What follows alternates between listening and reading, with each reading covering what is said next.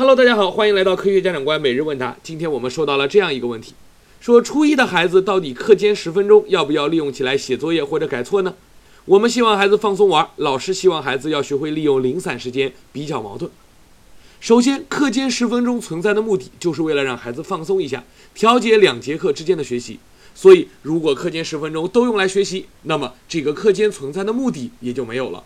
那我们为什么不连着学习呢？所以，课间十分钟，首先还是要玩的，要放松，要休息。其次，怎么利用零散时间？那什么是零散时间呢？零散时间是指那些本来没有办法用来被学习的时间。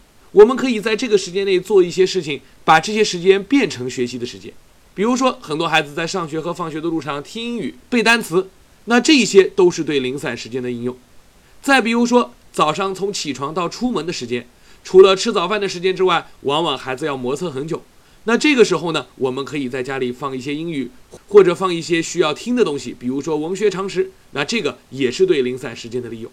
所以啊，零散时间并不是指利用每一分钟、每一秒钟来学习，这样孩子会崩溃的，而是指利用那些整块的，但是本来非学习的时间。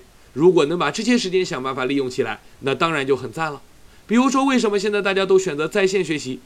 我去上一节三小时的课，可能路上就要花两个小时的时间；而如果我选择在家里在互联网上学习，这两个小时就会变成我的学习时间。那这两个小时，我学一个小时，还能再玩一个小时，岂不快哉？所以课间十分钟啊，我们还是让孩子好好的去休息，好好的去放松。那零散时间啊，千万不要理解为就是课间哦。那今天我们的分享就到这里，欢迎大家通过各种渠道和我们交流。那下次再会喽。